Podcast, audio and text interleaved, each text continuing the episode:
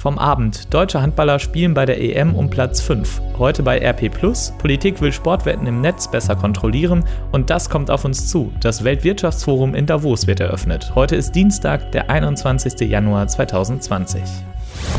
Der Rheinische Post Aufwacher. Der Nachrichtenpodcast am Morgen. Moin Moin, ich bin Sebastian Stachauer. Die deutschen Handballer haben mit 34 zu 22 deutlich gegen Österreich gewonnen. Trotzdem hat das nicht gereicht für den Einzug ins Halbfinale. Das stand auch schon vor Anpfiff fest, denn Spanien hatte da schon gegen Weißrussland gewonnen und damit war klar, Kroatien und Spanien ziehen ins Halbfinale ein. Für Deutschland geht es maximal noch um die Chance auf Platz 5. Der Start ins Spiel war dann auch nicht toll. Nach 20 Minuten stand es 10 zu 9 für Österreich und dann erst wendete sich das Blatt. Insbesondere die Einwechslung des 37-jährigen Torwarts Johannes Bitter brachte das deutsche Team zurück in die Spur. Der zeigte gestern eine richtig gute Leistung, viele starke Paraden und so stand es dann am Ende eben 34 zu 22 für Deutschland. Trotzdem, die Enttäuschung über den Turnierverlauf insgesamt ist groß. Der Sportvorstand des Deutschen Handballbundes Axel Kromer stellte fest, Zitat, unser Kader stellt derzeit in der Breite keine absolute Weltklasse dar. Morgen spielt Deutschland noch in Wien gegen Tschechien. Das Spiel um Platz 5 ist dann am Samstag um 16 Uhr in Stockholm. Was muss passieren, damit unser Klima wirklich gerettet werden kann? Eine neue Studie gibt dazu Einblicke, wie effektiver Klimaschutz aussehen kann und in welchen Bereichen sich etwas ändern muss. Wolfgang Lucht vom Potsdam Institut für Klimafolgenforschung sagt, es braucht echte gesellschaftliche Trendwenden, die seien nötig, aber auch möglich. Ja, es geht darum, dass wir für den Klimaschutz ja sehr rasche Fortschritte brauchen. Und wie kann das gelingen? Wir haben also nach Prozessen gesucht, in der Gesellschaft, in der Wirtschaft, in der Bildung, die einen Schneeballeffekt auslösen konnten, wo also ein kleiner Anfang das Potenzial hat, möglicherweise so zu wachsen, dass es plötzlich zu einer Mehrheitsposition oder einer Mehrheitsmeinung werden kann und damit wirklich zu einer Politik und zu einer neuen Realität werden kann und dass wir dadurch einen sehr schnellen Durchbruch zu mehr Klimaschutz bekommen könnten.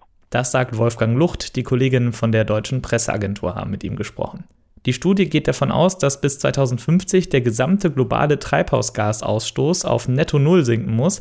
Das heißt, dass nicht mehr Treibhausgase in die Luft geblasen werden, als die Natur aufnehmen kann. Die Forscherinnen und Forscher haben nun zahlreiche Expertinnenvorschläge analysiert. Ihr Ergebnis, es brauche unter anderem weniger fossile Brennstoffe und stattdessen mehr erneuerbare Energien sowie umweltfreundlichere Städte aber auch Änderungen im Finanzsystem, in der Bildung und bei Normen und Werten seien notwendig. Und damit zu dem, was ihr heute in der gedruckten RP und bei RP Plus lest, da geht es heute um Glücksspiel. Einen Satz kennen wir alle aus der Lottowerbung, Glücksspiel kann süchtig machen. Das gilt auch für Sportwetten, also beispielsweise beim Tippen der Bundesliga-Partien am kommenden Wochenende. Die meisten machen das im Netz. Das ist ein riesiger Markt. Mit Online-Sportwetten setzt die private Glücksspielbranche jedes Jahr Milliarden um.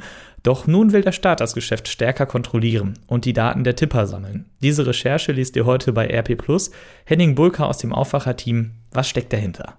Ja, die Politik will neue Regeln schaffen für Sportwetten im Netz und dabei will NRW eine Hauptrolle spielen. Hintergrund ist der neue Glücksspielstaatsvertrag. Der regelt, was man beim Thema Glücksspiel darf in Deutschland und was nicht. Seit Monaten verhandeln die Länder über diesen neuen Vertrag. Unserer Redaktion liegt der vorläufige Entwurf vor, der im März beschlossen werden soll. Und ein Teil dieses neuen Glücksspielstaatsvertrags ist eine neue Behörde, die geschaffen werden soll. Und was soll diese Behörde dann machen? Ja, sie soll kontrollieren, wer wann wo wettet online. Dafür sollen Daten der Spieler gesammelt werden. Jeder, der am Wochenende 5 Euro auf seinen Lieblingsfußballverein wettet, wird dort, also staatlich, bereits mit Namen, Alter, Geburtsort und Anschrift erfasst. So hat uns ein Brancheninsider die Rolle der neuen Aufsichtsbehörde beschrieben. Ziel des Ganzen? Die Spielsucht in Deutschland eindämmen. Für die geplante Behörde sind gigantische Server- und Rechnerkapazitäten notwendig. NRW hat sich nach Informationen unserer Redaktion um den Sitz dieser bundesweiten Kontrollbehörde beworben. Und was macht die Kontrollbehörde dann mit den Daten?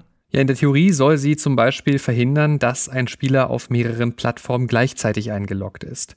Ziel dieser Sperre, ein Spieler soll so die Live-Quoten nicht mehr miteinander vergleichen können. Grundsätzlich soll auch der monatliche Höchsteinsatz begrenzt werden. Vorgesehen sind maximal 1000 Euro. Menschen vor Spielsucht schützen, das ist ja ein sinnvolles Ziel. Gerade online kann man ja sehr schnell sehr viel spielen. Aber was ist dabei mit dem Datenschutz? Ja, die FDP im NRW-Landtag sagt dazu, um Spieler effektiv zu schützen, da müsse es einen solchen Informationsaustausch geben können. Wichtig sei es dabei, sparsam beim Thema Datensammeln zu sein. Beim Glücksspielstaatsvertrag stehe die Politik vor der Herausforderung, Verbraucher und suchtgefährdete Menschen zu schützen und dabei gleichzeitig Glücksspielangebote legal zu ermöglichen, so die FDP. Die Glücksspielbranche selbst ist gar nicht erfreut über die Pläne. Ihr drohen Millioneneinbußen. Der Deutsche Sportwettenverband sieht die Freiheitsrechte massiv gefährdet. Danke Henning Bulker. Den ausführlichen Artikel lest ihr heute bei RP Plus und dort findet ihr auch unseren Kommentar zum Thema. Draußen ist es kalt geworden, gerade nachts friert es mittlerweile. Wo Obdachlose dann unterkommen können und welche Nachrichten es noch gibt aus Düsseldorf, das weiß Charlotte Großer aus den Antenne Düsseldorf Nachrichten. Guten Morgen, Charlotte. Guten Morgen, Sebastian. Ja, die Kälte treibt viele Obdachlose in die Notschlafstellen. Einige Notschlafstellen sind deshalb auch schon voll. Ein weiteres Thema bei uns. Experten schätzen, dass uns in der Stadt etwa 10.000 Wohnungen nicht zur Verfügung stehen, weil sie stattdessen zum Beispiel bei Airbnb angeboten werden. Und es geht in Sachen OB-Wahlkampf so langsam weiter. Die Grünen wählen heute ihren Kandidaten Stefan Engstfeld. Gerade jetzt zur kalten Jahreszeit sind die Notschlafstellen für Obdachlose sehr voll. Die neue Unterkunft an der Graf-Adolf-Straße wird sehr gut angenommen. Hier können Frauen, Männer und Paare unterkommen. Oliver Ongaro von der Obdachlosenorganisation 5050 sagt, bei diesen Temperaturen würden die 80 Plätze nicht ausreichen. Also abends müssen da schon Menschen abgewiesen werden. Das heißt, da steht vielleicht noch Bedarf nach mehr Plätzen. Und ähm, wenn es kalt wird, appellieren wir trotzdem an die Stadt, auch Plätze zuzulassen, die jetzt vielleicht ein Dorn im Auge sind. Da spreche ich vor allen Dingen vom Ratinger Tor oder auch NRW-Forum, äh, weil das ein geschützter Ort ist und da viele Menschen halt zusammenschlafen. Und das zumindest bei den kalten Temperaturen auch zuzulassen. Die Notschlafstelle an der Graf-Adolf-Straße ist vor einem Monat eröffnet worden. Hier dürfen auch Hunde mitgenommen werden. Die Stadt versucht weiterhin, zusätzliche Unterkünfte für die Obdachlosen zu finden. In Düsseldorf stehen uns nach Angaben von verschiedenen Experten über 10.000 Wohnungen nicht zur Verfügung. Unter anderem, weil sie stattdessen bei Urlaubsportalen wie Airbnb vermittelt werden. OB Geisel hat deswegen jetzt eine Meldepflicht für Airbnb und Co. gefordert, also dass Vermieter mitteilen müssen, welche Wohnungen sie im Angebot haben. Das ruft unterschiedliche Reaktionen hervor. Antenne Düsseldorf-Reporter Joachim Bonn dazu. Zustimmung kommt vom Mieterverein. Unklar ist allerdings, wer diese Meldepflicht veranlassen kann. Bund, Land oder Stadt. Die versucht seit Herbst schon, das Problem mit neuen Auflagen für Vermieter in den Griff zu bekommen. Kritik kommt von der FDP. Sie hatte vor zwei Jahren Ähnliches gefordert. Damals habe die Stadt eine Meldepflicht noch abgelehnt. Der Markt müsse aber neu sortiert werden. Das sagen auch die Grünen. Sie wollen bis Sommer gucken, ob die Versuche der Stadt ausreichen. Auf jeden Fall werde der Wohnungsmangel dieses Jahr ein Top-Thema im Wahlkampf. In Sachen Wahlkampf passiert auch jetzt gerade wieder etwas. Die Düsseldorfer Grünen wollen heute Abend Stefan Engstfeld zu ihrem OB-Kandidaten für die Kommunalwahl bestimmen. Der 50-Jährige sitzt im Moment für seine Partei im Landtag. Seine Nominierung gilt als reine Formsache. Engstfeld nennt die Klimapolitik, bezahlbaren Wohnraum und die Verkehrswende als seine wichtigsten Themen. Stefan Engstfeld wird damit der dritte OB-Kandidat sein, den wir bisher kennen, neben Amtsinhaber Thomas Geisel und der Düsseldorfer FDP-Chefin Marie-Agnes Strack-Zimmermann. Die CDU wird ihren Kandidaten Anfang Februar wählen. Und das war es jetzt erstmal mit den Nachrichten hier aus Düsseldorf. Alle Infos gibt's auch zum Nachlesen auf antennedüsseldorf.de und immer um halb bei uns im Radio. Vielen Dank, Charlotte Großer. Und diese Themen werden heute wichtig. NRW-Gesundheitsminister Karl-Josef Laumann stellt eine App zur Pflegeplatzsuche vor. Oft ist es schwierig oder braucht viel Zeit, einen Pflegeplatz zu finden. Das Problem soll die App beheben, indem sie tagesaktuell freie Plätze anzeigt. NRW ist laut Landesregierung das erste Bundesland, das dieses Angebot flächendeckend anbietet. Nach Zahlen des Gesundheitsministeriums gibt es in NRW mehr als 750.000 Pflegebedürftige, Tendenz klar steigend. Und vor allem bei Kurzzeitpflegeplätzen warnen private Pflegeanbieter vor einer Unterversorgung. Es gibt Ergebnisse zur Untersuchung rund um den Zwischenfall mit der Bonner Straßenbahn am 22. Dezember 2019. Da war ein Bahnfahrer bewusstlos geworden und die Straßenbahn fuhr dann unkontrolliert über die Schienen. Am Ende konnten Fahrgäste ins Führerhaus einbrechen und die Bahn stoppen. Die technische Aufsichtsbehörde der Bezirksregierung Düsseldorf hat nun ihre Untersuchungen abgeschlossen und die Bezirksregierung stellt heute die Ergebnisse vor. Heute geht's dann auch so richtig inhaltlich los im Trump-Impeachment. Die Demokraten werfen Präsident Donald Trump Machtmissbrauch und Behinderung der Ermittlungen des US-Repräsentantenhauses vor. Die Verteidiger widersprechen den Anschuldigungen inhaltlich und erklären praktisch die gesamte Anklage für ungültig. Heute beginnt im US-Senat der inhaltliche Teil des Amtsenthebungsverfahrens. Wann es zu einer Entscheidung kommt, ist aber völlig unklar. Das hängt vor allem davon ab, ob im Verfahren neue Zeugen gehört werden oder eben nicht. Die Demokraten wollen neue Beweise heranziehen, die Verteidiger Trumps drängen dagegen auf einen schnellen Prozess. Und während der US-Senat über Trump verhandelt, spricht der bei der 50. Jahrestagung des Weltwirtschaftsforums. Die beginnt heute in Davos in der Schweiz. Bis Freitag geht es da um globale Herausforderungen, allem voran den Klimaschutz. Auch Greta Thunberg ist dabei und will heute schon mitdiskutieren. Für die deutsche Presseagentur berichtet Benedikt von Imhoff aus Davos. Aus dem letzten Jahr ist vor allem Greta Thunbergs Rede in Erinnerung geblieben. Da hat sie gesagt, I want you to panic. Ich will, dass ihr in Panik geratet. Benedikt, ist seitdem genug passiert? Nein, also das reicht der jungen Schwedin sicherlich nicht. Sie will, dass die Teilnehmer des Treffens sich verpflichten, unverzüglich und vollständig auf fossile Energieträger zu verzichten, also auf Kohle, auf Erdöl, auf Erdgas. Das Weltwirtschaftsforum setzt auch auf dieses Thema Klima, will sich aber auch nicht vereinnahmen lassen. Das Treffen hier soll nicht zu einem Greta-Festspiel werden. Und deshalb hat die Organisation neun weitere Jugendliche eingeladen, die sich ebenfalls für Klimaschutz stark machen. Nun heißt die Organisation Weltwirtschaftsforum und nicht Weltklimaschutzforum.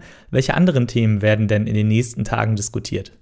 Das sind die großen geopolitischen Herausforderungen. Der Nahe Osten, Libyen, aber auch die Zukunft der Europäischen Union nach dem Brexit. Das steht alles hier auf dem Plan. Viel verspricht sich das Weltwirtschaftsforum von den Treffen abseits der Kamera.